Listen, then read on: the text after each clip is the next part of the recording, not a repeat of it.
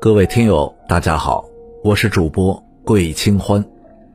今天给大家讲的故事是轮回。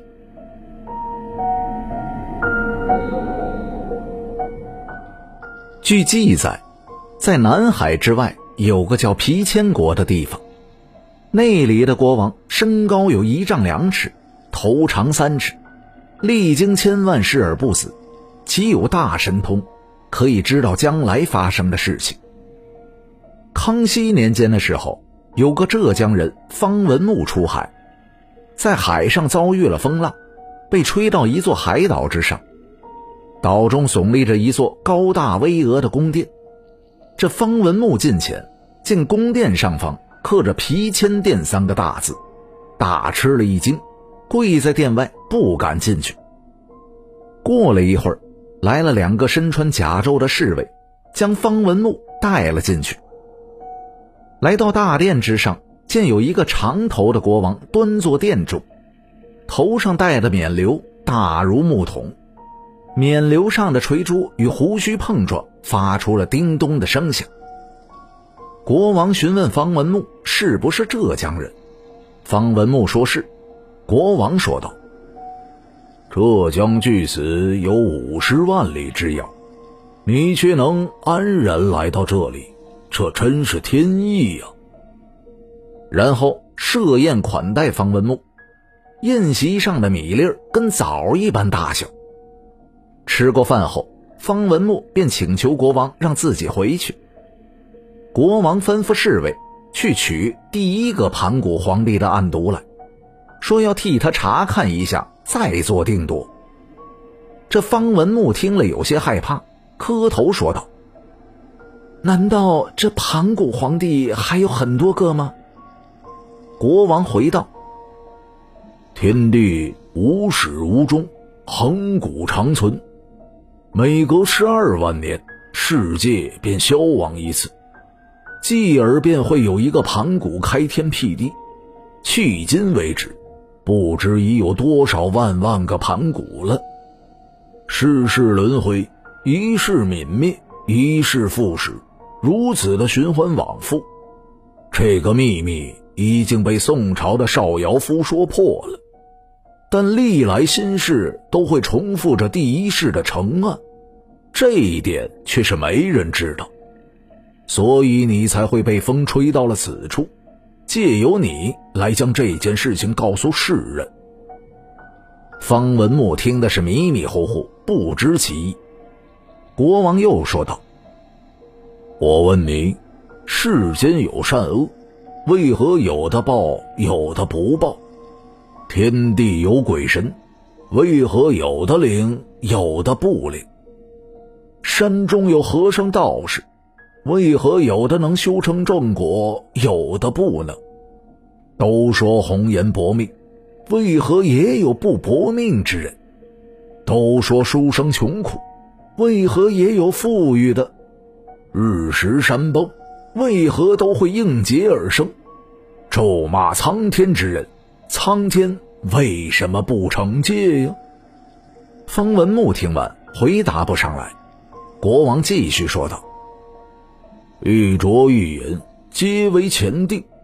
当今世上发生的一切，都已在第一世发生过了，只是在重复着第一世发生的事情罢了。这世间所有的人和发生的事，也并非是造物主故意所为。”而是在天地间气数的推动下偶然形成的，就像是水在地上流淌，偶然间形成了方圆之状；就像是一个孩童下棋，随手落下了一颗棋子，落入棋盘之后，竟然变成了一本无法变更的账簿，像是生铁浇铸成的一样坚固，改动不得。每当旧事毁灭之后，新事便会依照旧事运转，没有丝毫的改动。所以世上的人终日里忙忙碌碌，实际上却如同提线木偶一般，所作所为皆被丝线牵引，按照潜力行事罢了。是成功还是失败，是聪明还是愚钝，早在第一世便已经定下了，只是人们并不知道而已呀。方文木这才恍然大悟，说道：“那今世的三皇五帝，也就是前一世的三皇五帝吗？那今世的二十一史中发生的事情，在前一世也发生过吗？”国王回答：“是的。”话音未落，便见侍卫拿来了一本册子，上面写着：“康熙三世，浙江方文木海中遭遇风浪。”来到皮千谷，应该让他回去，将天机泄露给世人，让世人知晓。云云。国王于是便让他回去。方文木拜谢，临别之时流出了眼泪。国王摆手说道：“你怎么哭了？十二万年之后，我和你还会再次相见，为什么要难过呢？”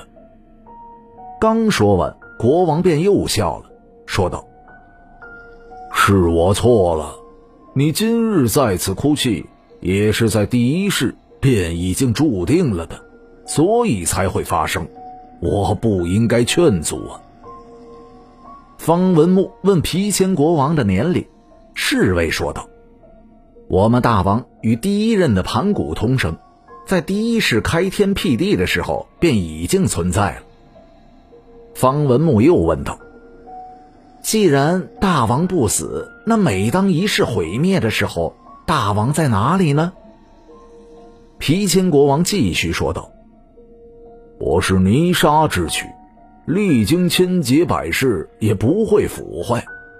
一世毁灭之时，万物化为泥沙，而我本已是泥沙之躯，所以劫火烧不化，洪水淹不死。”只是被罡风吹得忽而上了九天，忽而入了九渊，很是劳顿。